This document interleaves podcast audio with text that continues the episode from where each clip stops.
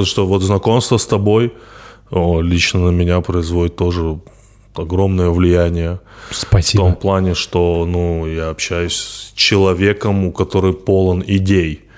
Вот что важно. Знакомство, одно дело, это в общагах там пивко пить и так далее. А другое дело знакомиться с человеком, у которого есть идеи.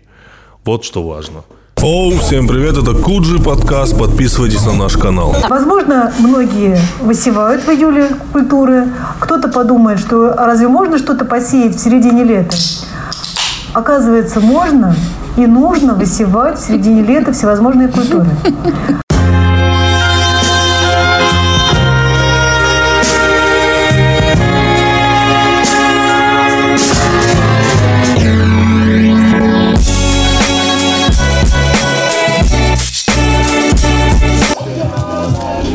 Алиса, выключи музыку.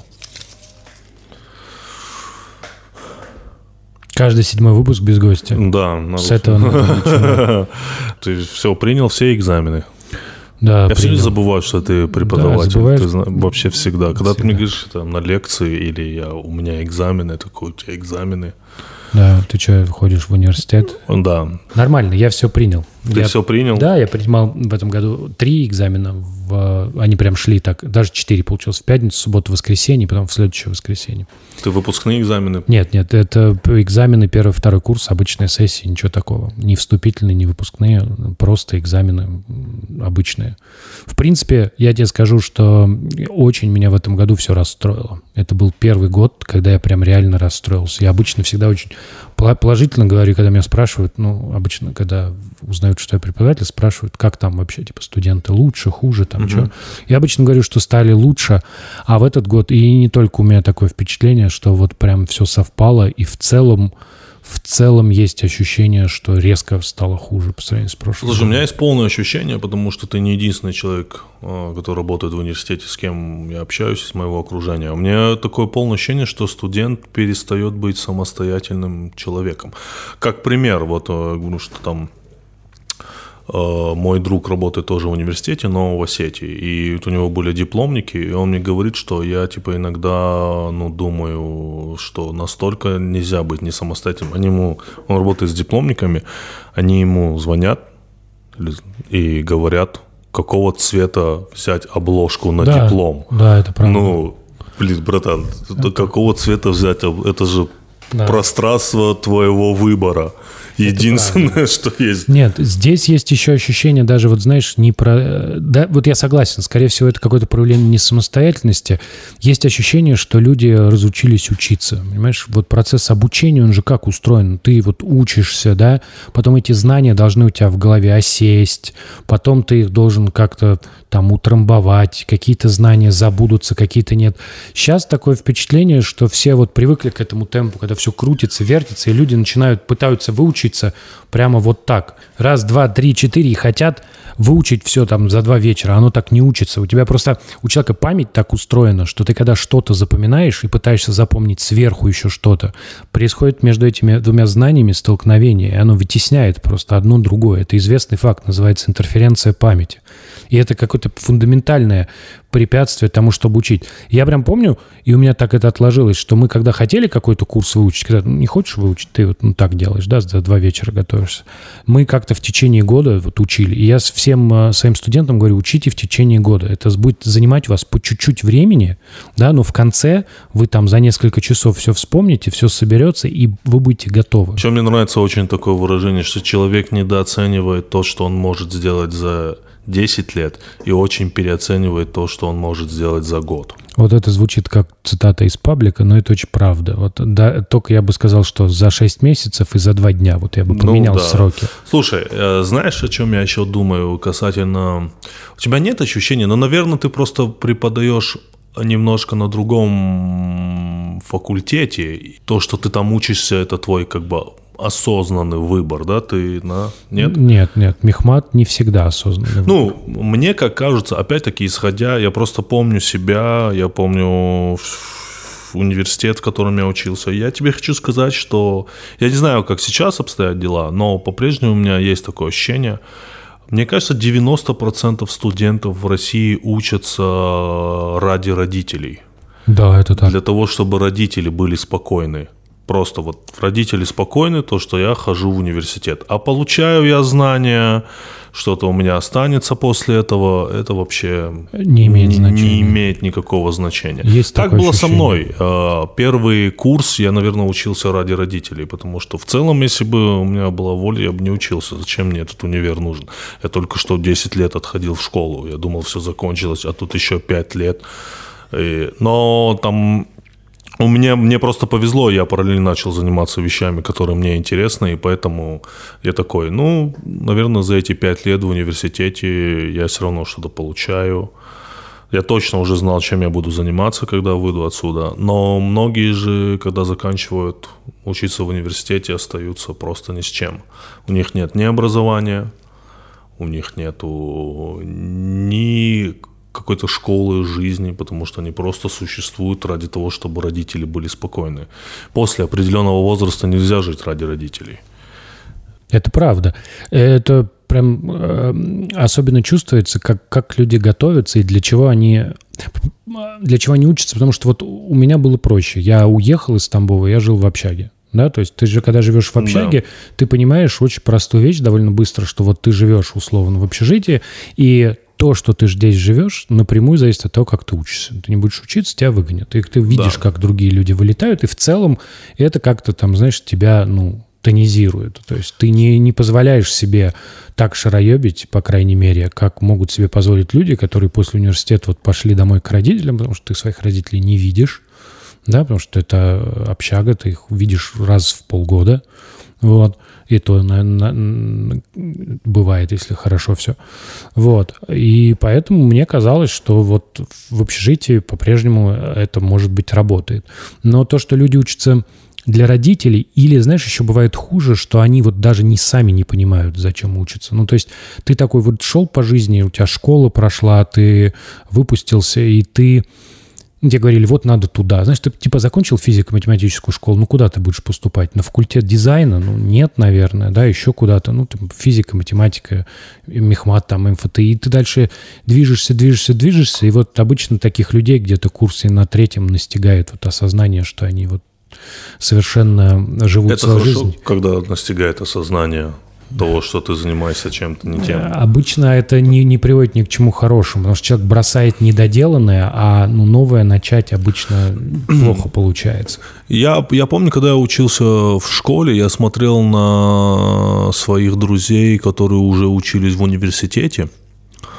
И это как будто были для меня взрослые мужики уже, знаешь, которые Да. постоянно, как они вот постоянно мы это называли впадали в какие-то движения, постоянно что-то мутили, постоянно там придумывали какие-то бизнесы, постоянно, ну, какое-то у них было все время движение. Уже не так было, когда я учился. Я думаю, следующее поколение, оно еще более... Все как будто все юнее, юнее и юнее. Ну, понимаешь, да? чем Понимаю. Понима- Условно говоря. Ну, просто когда ты был в школе, чувак, ты же понимаешь, ты был в школе тогда же, когда и я, с 91 по э, 2000 2000 так. Вот. Соответственно, когда ты говоришь, мы видели, это был конец 90-х, ну, конечно, там студенты мутили мутки. Все, да. Конечно, там все мутили. Да. А, Но для меня даже, когда я учился в университете, было странно, когда у какого-нибудь моего однокурсника вызывают маму в деканат. И он приходит с родителями в деканат. Я думаю, братан, ты в седьмом классе, что ли? Ты до четвертом курсе. Какая мама? Хочется сказать, что если... С деканатом. Хочется ну. сказать, что родители в деканат могут вызывать только если, знаешь, типа, а- отдать э, дело со словами, ну все, вот ваш ребенок здесь Ну, больше не учится. Типа. Блин, не знаю. Самостоятельность, вот чему надо учиться в, в- в университете. Ты знаешь, я вот с другой стороны, я не очень понимаю, как этому учить, и вот эти э, разговоры о том, что современные люди менее самостоятельные. Мне кажется, что просто университет как, э, как школа, да, как место, где тебя чему-то учат, исчерпал себя. Да? Отчасти это какой-то такой Это кризис. да. Ну, то есть раньше ты не мог получить знания нигде, как в университете. Не было альтернативных Монополия. вариантов. Конечно. Я помню, ты в каком-то подкасте говорил, у университетов раньше была монополия на знания. На знания, да. Сейчас этого нет. Я абсолютно с этим согласен. И это очень серьезно сказывается на молодых людях, потому что, ну, ты вот представляешь себе, молодой человек приходит в университет, он хочет стать вот, ну, специалистом, а ему начинают читать лекцию по учебнику 1987 Согласен года. полностью. Вот, а он типа в интернете вбил там 5 роликов по 15 минут, он за них узнал. Но мы возвращаемся назад. Мы возвращаемся назад. Многие учатся ради своих родителей, чтобы родители Да. были спокойны. Вот в чем такая проблема. Возможно, если бы они изначально э, понимали, что это ради родителей, возможно, бы они бы и не поступали вообще никак. Ну, Как ты думаешь, кстати, если бы люди меньше поступали, было бы лучше или хуже? Ну вот не учились, просто не перестали получать, большая часть людей перестала бы получать высшее образование. Что-нибудь поменяло бы? я думаю, нет. А высшее образование в России абсолютно обесценилось. Обесценилось, У, у любого да. человека есть высшее образование, практически. Очень много. Ну, типа, я таких людей на своей жизни встречал, и когда ты задумываешься о том, что у этого человека есть высшее образование, то есть высшая форма знаний, ты такой думаешь, ну... Вот у меня высшее образование. Между тем, я еще кандидат наук Я знаю. сельскохозяйственных. Я находил твою кандидатскую в интернете, кстати. Ну и что? Хорошая кандидатская. Э, В репродуктивные функции Да-да-да. Да, все правильно. Я все знаю. Просто многие думают, что я ничего не знаю, а я все знаю. Я хорошо учился. Это были мои плохие оценки. Понимаешь, чем Да, понимаю, это очень Это важно. были да. мои оценки. Но это не были оценки, которые... Приобрел. А Ну, типа то, абсолютно. что заработал сам, да. А вот образование нужно для последующей карьеры. Мы говорим о российском образовании. Оно специфическое. Очень специфическое. Да. Мне кажется, что если меня честно спросить, вот, ну, во-первых, я тоже хорошо учился, и у нас были хорошие учителя.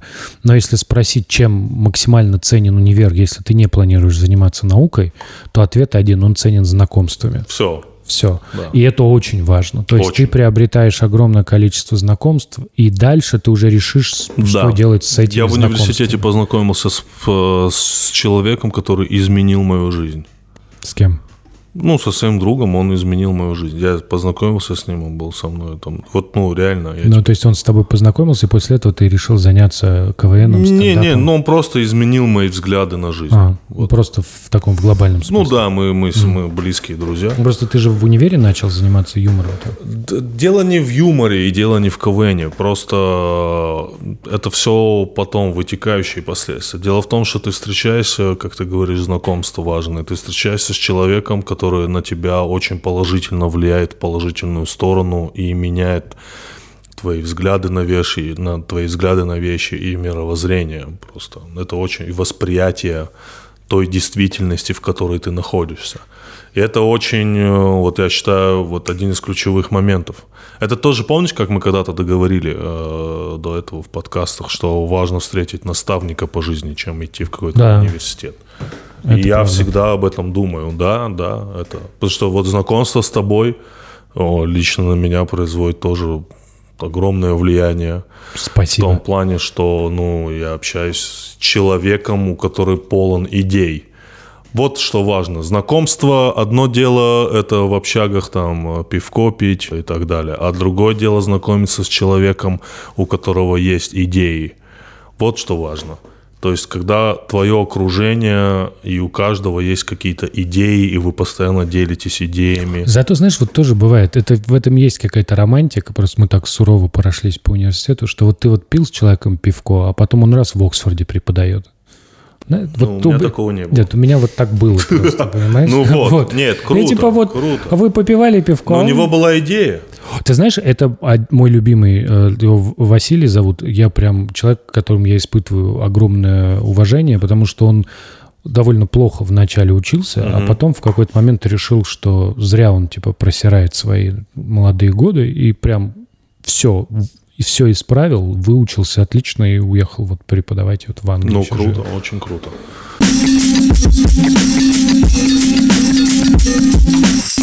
Итак, с нами рубрика «Ебучая география» от Aviasales. Отличное название, да? Ну, Как бы самое лучшее, самое лучшее. Давай, что ты знаешь про Камерун? Э, Это Африка. Что я Ну, это правильно, Это. Центральная Африка. Не- Неплохая у них была Да, футбольная, неплохо сбор- у них была футбольная. футбольная сборная. А, Ну, все, больше ничего не знаю. Там я, есть- кстати, мечтаю съездить в Африку. Там есть озеро Ниос, вот куда не надо тебе точно съездить, потому что в 1986 году выброс углекислого газа из этого озера убил за вечер, за ночь, 1746 человек. Там дело все в том, что озеро расположено в э, кратере вулкана, и поэтому углекислый газ проса- э, просачивается из, э, ну, из вот этих трещин в земле, но не растворяется в воде, а складывается такими слоями. И когда там какое-нибудь землетрясение или даже сильный ветер, происходит выброс углекислого газа, он ниже накрывает равнину и, соответственно, может убить все живое, как и произошло в 86 году. Из любопытных вещей, почему туда ну, не стоит ездить, по прикидкам... СПИД? По прикидкам ученых, сейчас запас углекислого газа в два раза больше, чем был тогда. Так что любая ситуация такая вот может привести к э, ну, гибели всего живого. Прикольно? То есть в Камерун не надо ехать. Ну, по крайней мере, на это озеро. Даже при помощи Aviasales. Да. Не надо ехать. Даже не надо, да. Все, я понял. А, я, кстати, посмотрел фильм э, «Братство». Ты не, смотрел? я не поеду, Нет. потому что... э, который снял Лунгин, который вот хотели запретить. Помнишь, там, там была история, э, что релиз и прокат фильма был назначен на 9 мая, но на предпоказах, когда посмотрели люди, которые так или иначе относились к всем этим обществам ветеранов афганской войны, начали писать петиции о том, что этот фильм абсолютно... э, как это слово? То есть, тип- типа, девятая рота заслуживает выхода в прокат, а вот, значит, Лунгина фильм не заслуживает. Слушай, мне понравился очень. Понравился? Да, да, мне понравился. Хороший фильм. Ну, прикольный фильм такой, очень. Я с удовольствием его посмотрел. Как-то война в Афганистане просто тоже больная тема сейчас становится для э, нашей пропаганды. А- Потому что все же очевидно. Там воевали, ну, непонятно за что. Ну, типа- Никто не понимает, что они там делают. Просто это становится неудобной темой, потому что как бы нужно поиск героев продолжается, а с, Да.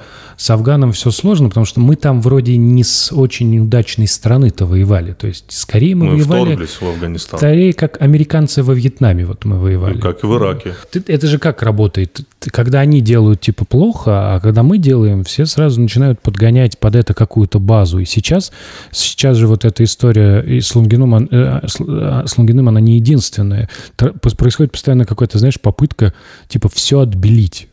Знаешь, сказать, что вот во всех, во всех историях мы были правы. Вот любая, любая, которая, какая была там схватка или Разве на чего. войне есть правые и неправые? Конечно, нет. И как бы мне кажется, что, во-первых, мы были не всегда правы, но это не повод расстраиваться.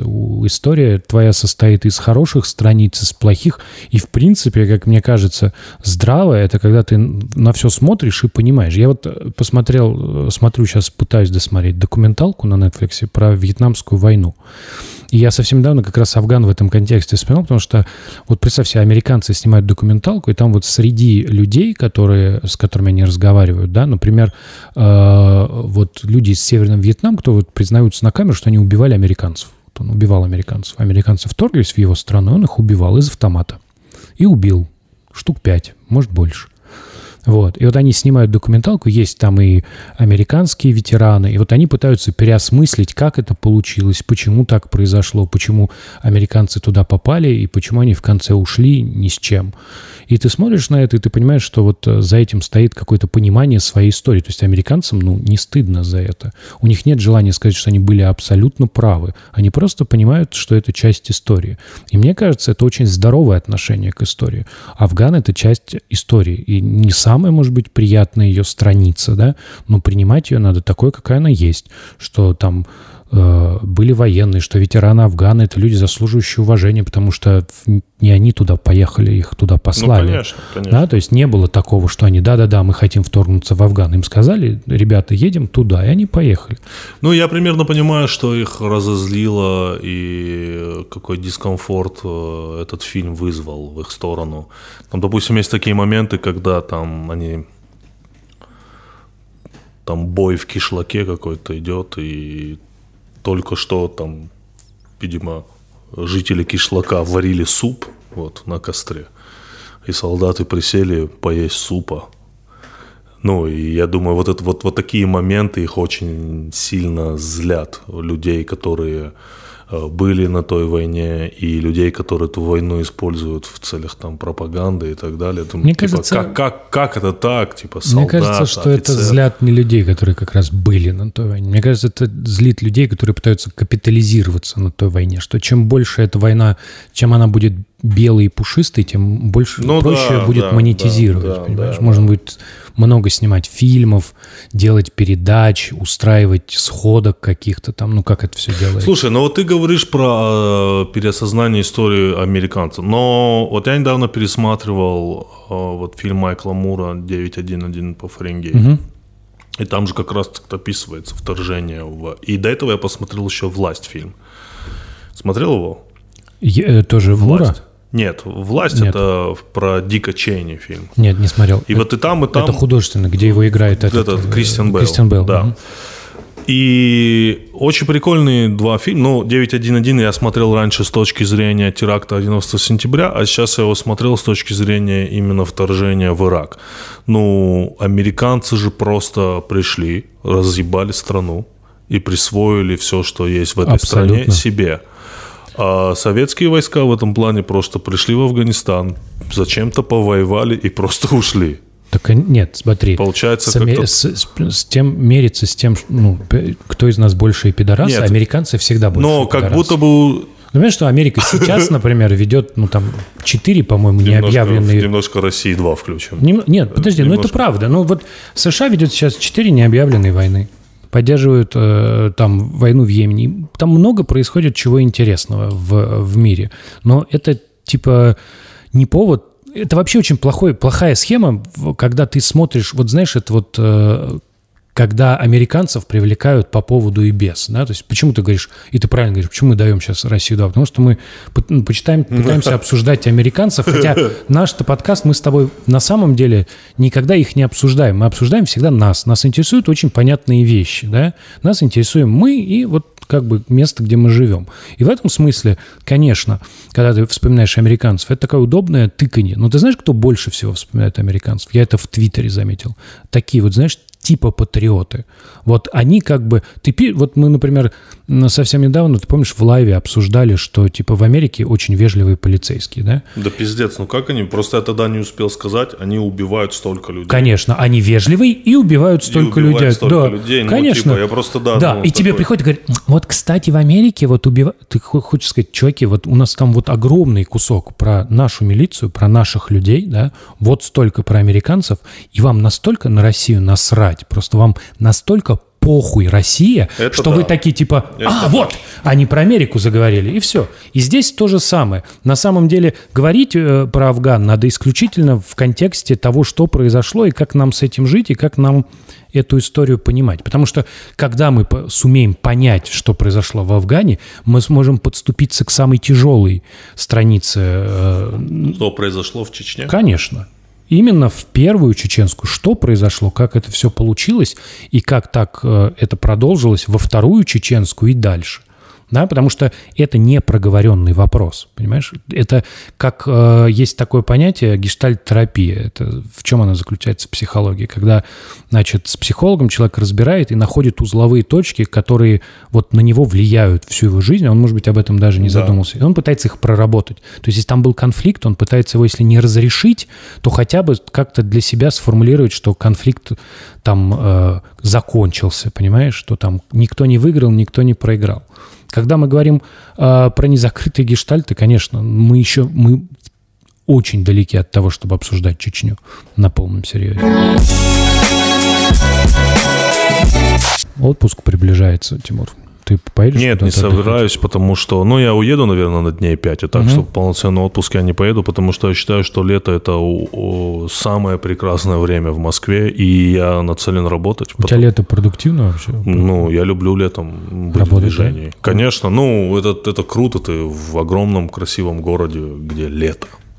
Я просто не знаю, на самом деле, до сих пор никак не могу смириться с отпуском. Ну, то есть мне каждый раз э, туда надо ехать, и каждый раз перед отпуском у меня, знаешь, наступает где-то за неделю такое ощущение, что я вот зря туда еду, потому что куча дел, все не сделано, и мне, Да. у меня есть ощущение, что ты просто, ну, проебываешь свое время. Абсолютно, у меня такое же ощущение, поэтому я больше никогда не буду ездить на недели две или на месяц. А вот почему? Мне кажется, что это вот, вот э, мы не правы. Мне кажется, что вот умение съездить в отпуск – это какой-то навык, которым нужно учиться, чтобы ты поехал. Ты смотри, ну ты представь, вот ты погружен в работу, ты постоянно про нее думаешь. Ты поехал, перезагрузился, расслабился. И это вот та часть, которую просто, ну, я, например, плохо умею делать. Я просто вот просто это у меня плохо. То есть я приезжаю, такое море, пляж, а я такой, типа, бля, что я там не доделал, да, там вот в Москве какие там есть вещи. Я там какие-то себе, знаешь, завожу штуки, что я телефон обязательно в номере оставляю, потому что, ну, если со мной будет телефон, вот, я обязательно попытаюсь поработать, там, ну, что-то такое. Но в целом, мне кажется, это просто какое-то неумение отдыхать. При этом раньше так не было. Я помню, как в школе какие-нибудь там каникулы, это вообще не было проблем три месяца нихуя не делать. Ну, как бы. Э, Я просто не могу нигде расслабиться так сильно, как я это умею делать дома. Вот я именно дома расслабляюсь, знаешь, вот в своей квартире я расслабленный. Я каким-то становлюсь человеком, который не любит уезжать из Москвы вообще. Точнее, тут даже дело не в самой Москве, а дело том, где ты привык много быть. Я, у меня просто сейчас так получилось, что мы детей отправили на море, и мы остались с женой. Так вот, отпуск же. И вот- Зачем вам еще Вот, один? а, так нет, тот, тот, который с детьми, он как раз вот это уже не отпуск.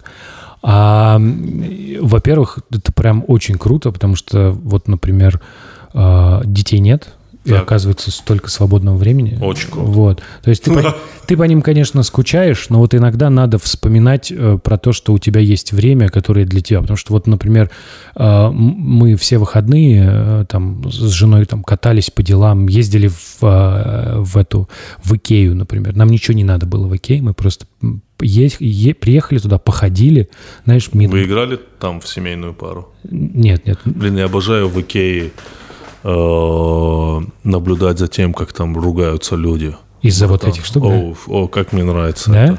Ну, блин, очень сильно. А они прям их издалека видно, да? Знаешь, мне просто нравится сама непоследовательность э, и сюрреализм действий. То есть люди туда пришли для того, чтобы взять и купить что-то, для того, чтобы им было уютно, но при этом они готовы друг друга убить. Убить ради уюта Ради уюта Да-да-да. в Икее. в Икее. Ну, то есть я, я обожаю наблюдать за тем, как они ругаются, как, Это правда. как, как мужчина уходит от Там, женщины с что тележкой вперед. И еще, знаешь, так вот начинает. Да, он хочет, прям. ее, он хочет Да-да-да. ее сильно разогнать. Вот.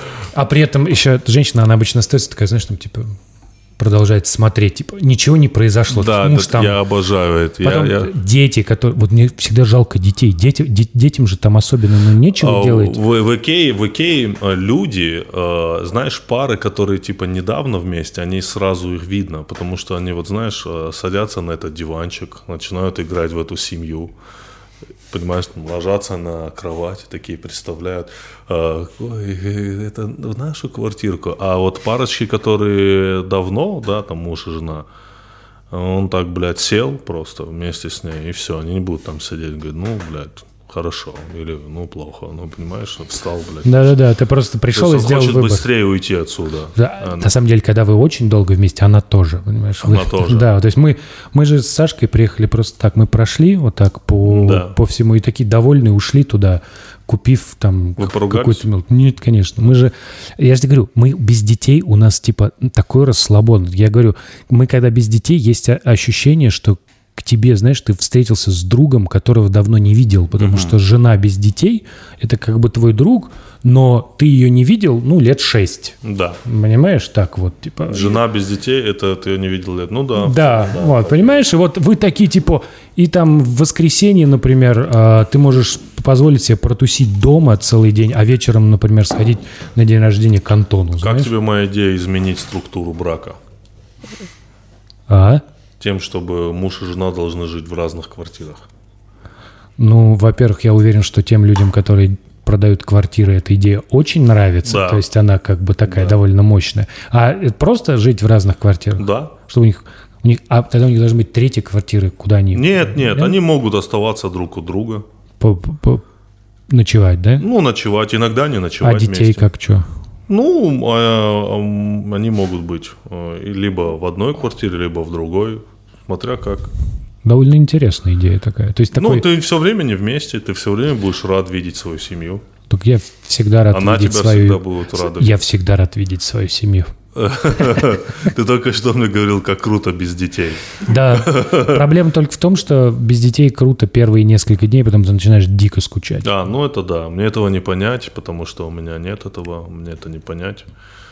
Ты так Я- сказал, как будто я тебе специально хотел там этим в лицо ткнуть. Я же просто сказал, я просто говорю, что ты типа...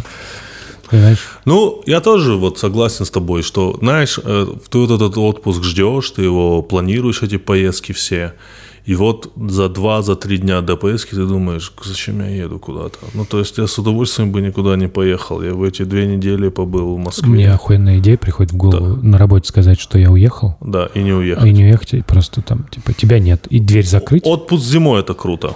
Зимой на... Вот зимой хорошо быть в тепле, а ле- летом, когда тепло, быть еще в тепле, ну это странно. Ты знаешь, я не понимаю людей, которые, вот, вот белый такой, он, все время мне говорит, блядь, поехали на лыжах кататься. Чтоб ты знал, я ненавижу снег.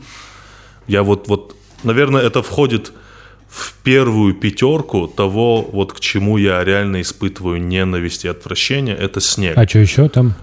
Там разные вещи. Но вот снег, то есть я ненавижу снег, и я не понимаю, нахуя зимой из снега ехать в снег. Я тебе больше скажу. Я не понимаю, нахуя нужны лыжи. Вот э, тебе оставляют чаевые? Да, чаевые оставляют, но на самом деле очень редко. Не знаю, с чем это связано. Вроде ты стараешься, делаешь все, чтобы быстрее доставить заказ, но очень редко. Да, я объясню, почему мало людей оставляют на чай. Потому что они думают, что, ну, типа, тебе же платят за доставку. Ну, тебе же и так платят за что, зачем мне еще тебе э, А ты платить вот сверху? ожидаешь чаевые? Тебя это обижает, если не оставляют? Или- Ну, не особо. Я как бы не, не ожидаю этого, потому что вроде от них я ничего не получу больше. То есть, как бы, я заказ свой доставил, фирма мне деньги заплатит, получается. Ну, это- но ты ждешь чаевые? Вот. Вот ты... Я надеюсь, но не жду прям со стопроцентной вероятностью. Ага. Ну, это как типа такой бонус может случиться. Да, да, как бонус. Скажи, а вот эм, э, ты когда доставляешь, тебе люди спасибо говорят? Бывает. Ну, в основном говорят спасибо, но бывают просто те, кто могут закрыть дверь прямо передо мной, как я отдам заказ. Да, это обидно? Да, это очень обидно, потому что ты стараешься со всей душой к этому заказу, так сказать, к человеку, а он просто при тобой дверь закрывает и уходит. Совсем же недавно был какой-то такой разговор, говорят ли люди спасибо и, ну, таких ситуациях, когда, например, там э, продавщица на тебе что-то продала, там, или вот доставщик что-то доставил, или там в такси. Это был про это спор, и мне кажется, что надо обязательно говорить спасибо. Я говорю всегда, не потому что я очень вежливый человек, я прям вообще невежливый человек, это прям хорошо известный факт.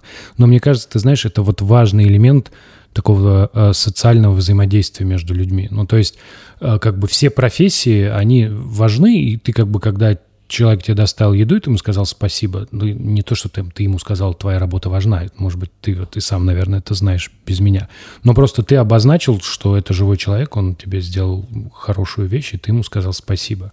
А, типа, ну, я всегда думал, знаешь, э, ну, типа, ха-ха, наверное, такие люди, как там профессии, как таксист, курьер, знаешь, маникюрщица, они могут много собирать разных историй. О людях. Ты видел что-нибудь удивительное? Или ничего такого не происходило? Нет, к сожалению. Но это видишь, мы, мы, мы, мы все представляем. Нет, у меня было. Я не, не работал курьером, я работал репетитором. И вот у меня однажды было, когда мне попался мальчик, он был очень умный и вообще ничего не понимал в математике, его невозможно было этому научить. Вот. И когда первый раз пришел, ну, открывается дверь, э, выходит его мать, она так очень хорошо выглядит, и у них в, в, в этой- в комнате стоит голый мужик, прям голый. Вот. А она, оказывается, художница, и это, типа, чувак позирует, и я так мимо мужика прошел, и дальше там, ну, типа, заниматься математикой с ее сыном. Вот. Ну, я так слегка, ну, много чего я успел подумать, да, там, не, не самых хороших вещей, думаю, угу. То есть работаешь по всей Москве? Вообще ты не привязан к одному району? Э, К одному району нет, но старт, ну, точка старта у нас есть. А, точка старта есть. да, А, и я мы можем понял. ее сами себе выбирать. Ты с какой стартуешь обычно? Я обычно в центре, это Китайгород. Китайгород? То есть Да. из Китайгорода выходишь, а дальше как пойдет? То есть ты Да. можешь- Мы регулярно заказываем еду в Яндекс Еде, и сегодня в гостях у нас вот э, курьер Яндекс Еды. Виктор. Кстати, я кажется, ну, м- м- мне больше нравятся подкасты, в которых мы кушаем. Алиса, где находится город Киров? Сайт wikipedia.org дает такой ответ. Город в России, административный центр Кировской области и одноименного муниципального образования со статусом городского округа. Расположен на реке Вятки в 896 километрах к северо-востоку от Москвы. Спасибо, Алиса. Обращайтесь. Я просто стал мониторить новости, которые, ну, не попадают в, условно, в федеральную повестку. Плохо звучит, но мы с тобой вот это обсуждали. Ну, грубо говоря, новости, которые происходят в России, а про них никто не Да. знает. Вот. И а, нашел любопытное. В Кирове был завод по переработке химического оружия. Но химическое оружие закончилось в 2015 году. Что, что такое химическое оружие? Это газы вот эти всякие? Да, это... Химические бомбы, которые делают что-то дальше. Да, это- в основном это газ подразумевается, это жидкости. Они, химическое оружие, оно отличается тем, что оно очень хуево работает, как оружие. Оно, с, ним, с ним очень сложно работать. Вот. А, Как это? Оно плохо работает как оружие. Оно... Ну смотри, подразумевается, что ты вот, например, э, как, как выглядели первые химические атаки? Первые химические атаки выглядели так. Создается облако, облако идет на позиции противника, противник к этому не готов, он вдыхает газ и умирает. Потом химические... Соединения- не учитывается ветер, все. да-да-да. Потом химические соединения стали более опасными, и люди стали умирать просто, если у них кусок открытой кожи. Например, этого достаточно, чтобы умереть. Смысл, э, хим- но химическое оружие, оно, как ты правильно заметил, подвержено, например, ветру, да, или, ну, ты прикинь, ты сделал такое, Уходу от облака. прикинь, ты сделал облако, а оно на тебя обратно пошло, просто ветер поменялся, ты не угадал. Да. Вот. Плюс э, довольно хорошо от химического оружия защищает, ну, защита, противогазы, там, костюмы. Вот. И в целом поэтому химическое оружие, оно очень опасно и довольно бесполезно, потому что а хранить его очень опасно. То есть, Вот перед тем, как ты не перешел к главной теме, объясни мне тогда законы Женевской конвенции. То, что, допустим, химическое оружие запрещено, вот эта Да. формулировка Женевской конвенции, да, это запрещено. А Какой смысл запрещать оружие? Потому что оно считается негуманным. Как может быть оружие гуманным? Это Вот. знаешь, мы недавно шутили вот эти вот шутки, что автомат Калашникова, такой безобидный предмет, в руках профессионалов становится смертельно опасным оружием. Да. Ну, понимаешь, Да, ну, понимаю. типа, как оружие может быть негуманным? Понимаю. Это очень долгий разговор про это, который начался, знаешь, когда? Когда? в XIV веке. В XIV веке произошла вот какая история. Дело все в том, что рыцари, Да. рыцари, это было высшее сословие, и они всю свою жизнь учились воевать. Да. И они, в принципе, были готовы умереть. Ну, воевать, умереть, вот все такое. Вот. И рыцари носили доспехи. Доспехи были тяжелые и защищали, например, от стрел. То есть Да. просто застрелить рыцаря было довольно сложно. Но в это время где-то придумали арбалеты. Вот арбалет, у него стрела короче, она металлическая, вот, она летит с большей скоростью и легко пробивает любые латы. Да. И выяснилось, что вот ты, вот есть э, серьезный человек, который всю свою жизнь пос- посвятил воинскому искусству, а теперь есть какой-то хер, который даже не, скорее всего, какой-нибудь крестьянин, который из воловьих жир, нак- э, жил, накрутил пушку и вот просто отстреливает их. Ну, круто. Да, и они решили, что это неправильно. Это плохо. Рыцари должны убивать рыцарей, а э, какие-то вот крестьяне рыцарей убивать не должны. Это плохо, решили они. И у них возникла идея, что арбалеты надо к хуям запретить. Просто это негуманно убивать рыцарей из арбалетов. Вот. Но история как бы расставила все по своим местам, и с арбалеты не запретили. Вот. Как это, типа, запретить арбалеты, чтобы не, блядь, Норма- нормальная логика. Ты просто представь, что ты такой вот, ну там... а не то, что а не- я запрещаю тебе арбалет. Я рыцарь, ты, скри- ты крестьянин. И вот я напротив тебя, рыцарь доспехов, ты с арбалетом. Я говорю, блядь, а арбалеты запрещены. Ты мне говоришь, а не то, что. Нет, я говорю, простите, пожалуйста, бросаю арбалет и убегаю. Это Да. же 14 век, чувак, там только так. Да, тебе скажут, арбалеты запрещены. Ты говоришь, мне похую. И стреляешь в меня. Вот ты считаешь, Всё. ты рассуждаешь как современный человек, понимаешь? Как современный человек, который знает, что оружие предназначено для убийства. А тогда только. Только, Поэтому, да. когда я слышу у запрещено... него нет альтернативного. То есть нет такой истории, что автомат Калашникова полезен в быту. Да. Если из него не стрелять, то им можно забивать гвозди, там, я не знаю, чинить трубы, ничего такого нет. Автомат Калашникова Свадьба. предназначен... Свадьба, опять же. Да. Автомат Калашникова может женить людей. Да. Просто, как известно, Просто вместо сама- священника. Я понимаю, что мои размышления абсолютно поверхностные, но сама формулировка «гуманное убийство». Конечно. Ну, наверное, это может относиться к темам по типу смертной казни, да, где тебе делают укол, и ты ничего не понимаешь, чем казнь на электрическом стуле или повешение, но итог один – это смерть. Да. Э, Смерть, Так вот, и принудительная смерть, неестественная смерть – это не может быть гуманным фактором. Вообще, что такое гуманная смерть? Так Никто вот. не хочет умирать. И вот у тебя дальше начинается эта, эта логика, которая когда-то зародилась, она дальше развивается, развивается, и выясняется, что вот как бы одним способом убивать людей хорошо, Да. а другим плохо. Ну, типа, убивать людей э, вообще вроде плохо, но одним способом чуть менее хуже, чем другим. Понимаешь? Ну, то есть, например, э, если ты используешь эм, Разрывные пули. разрывные пули, это вот плохо убивать людей. А если ты используешь много обычных пуль, да, то это вот хорошо. Это ну, в общем, нормально. да. Это Хорошо. гуманно. Был э, завод. Был завод по переработке химического оружия, Да. которое не гуманно. Химическое оружие закончилось. Ну, просто его все переработали. Я знаю, что Саддам Хусейн там отравил 180 тысяч курдов химическим оружием. Да, Саддам Хусейн, говорят, применял химическое оружие на своих, да. Но ты знаешь, кто первый применял химическое оружие против мирного населения?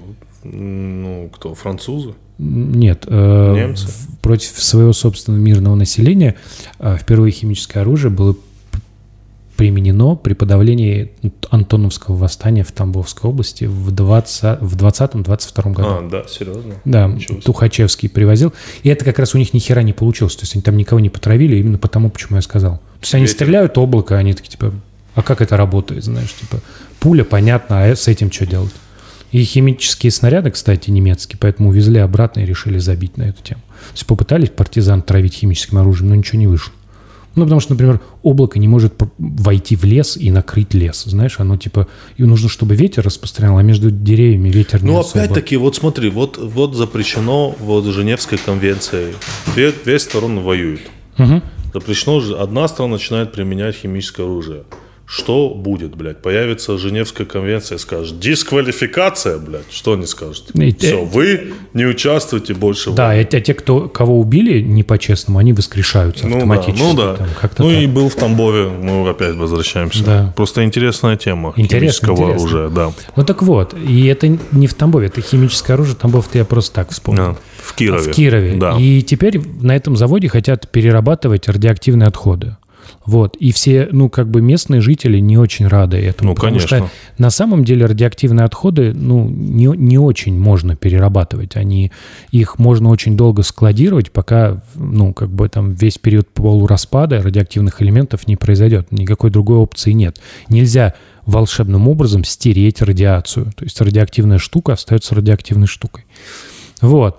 И как бы все местные протестуют, это какая-то большая такая вещь, но об этом никто не пишет. То есть я нашел там на паре кировских э, изданий про это, мне пишут, и вот мне люди из Кирова про это рассказали. Это вот просто очередной пример того, что вот если вот взять интернет и по воспользоваться им для того, чтобы поискать информацию, можно найти много интересных российских новостей, о которых никто никогда не расскажет. Вот.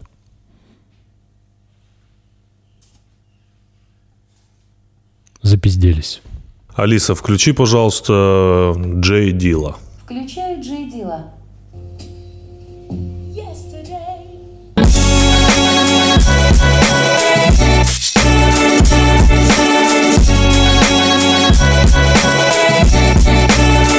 Да. Короче, я тут э, заходил в красное и белое. Опа. Да, вот. Что Ты неудивительно. знаешь, я никогда туда не заходил. Никогда не заходил? Блин, мне почему-то вообще не интересен алкоголь. Я думаю, старик, что там вот кто работает, там в моем красном и белом работают казахи э, в основном. И мне кажется, что они просто думают, э, что русские это вот, короче, не люди, потому что туда как не зайдешь, там, ну, соответствующая атмосфера, знаешь, там вот как бы тусят люди такие, которые Да, да. перед тобой чекушечку там Я покупают. понял, я понял. Так и... Вот. Ну и я зашел а, купить себе сидра, и, конечно, вот. И ко мне подошел такой нетрезвый мужик, такой, говорит, Так. можно я с тобой сделаю селфи, мне подкаст твой нравится, и сделал со мной селфи на фоне, знаешь, бухла. То есть, как бы, такие прям полки Неплохо. бухла. Да, и я подумал, что вот моя целевая аудитория. Я же теперь, когда наш подкаст он становится известным, и я становлюсь известным, и ко мне уже вот а, в красном и белом подходят, в метро фотографируются Да. со мной. Еще быва, э, э, баристы меня узнают. Вот, и один раз подходил чувак, дальнобойщик, он сказал, что у нас с тобой хороший подкаст, но кратковатый, у него перегоны по три часа. Было бы неплохо, если ну, мы по три часа делали нормальный такой подкаст, знаешь? А мне тут э, прислал наш э, э, слушатель, наш фанат. Вот что. Понятно. Да- Ты, ты же знаешь, как я люблю. Убери, убери. Вот, смотри, наш слушатель с Понятно. Украины. Со мной, значит, с красным-белым, в красном-белом Да. фоткаются те, значит, кастомные Да-да-да, кроссовки да-да-да. присылают. Наш, э, ну, типа, он говорит, мне очень нравятся ваши подкасты и так далее. Он занимается кастомными кроссовками, которые он делает сам. И он мне прислал, я честно, честно, я такой, я охуел от того, какая это работа крутая. Ну, понимаешь, он берет просто кроссовки Air Force. Самое главное, я всегда думаю о том, блин, э, как бы человечество не утратило вот этот момент делать что-то своими руками. Это, кстати, забавно, да? Что кажется, что все, теперь вообще ничего не надо делать, и, Всё и наоборот, люди делают. А, да, да, да. Я как-то взял такой молодой парняга, просто делает кроссовки. Он берет модель, очень прошивает, у него все заморочено. Даже вот такой вот свуш свой в форме кости, вот если вы посмотрите. То есть очень прикольные детали. Просто парня зовут Мирослав, и он вот этим делает. В его кроссовках сфотографировался э, рэпер Тайга для журнала Billboard. Ты знаешь, кто это? Нет, не знаю. Ну, я типа не сильно слушаю, но типа как... Алиса, кто такой рэпер Тайга? По данным русской Википедии, Тюга – американский рэпер, Тюга. подписавший контракт со студиями Young Money, Cash Money Records и Universal Republic Records. Спасибо. Ну вот, э, как бы он не просил рекламу и так далее. э, Просто прислал подарок. да. Да, его бренд называется Steel Alive Wear. Что это значит?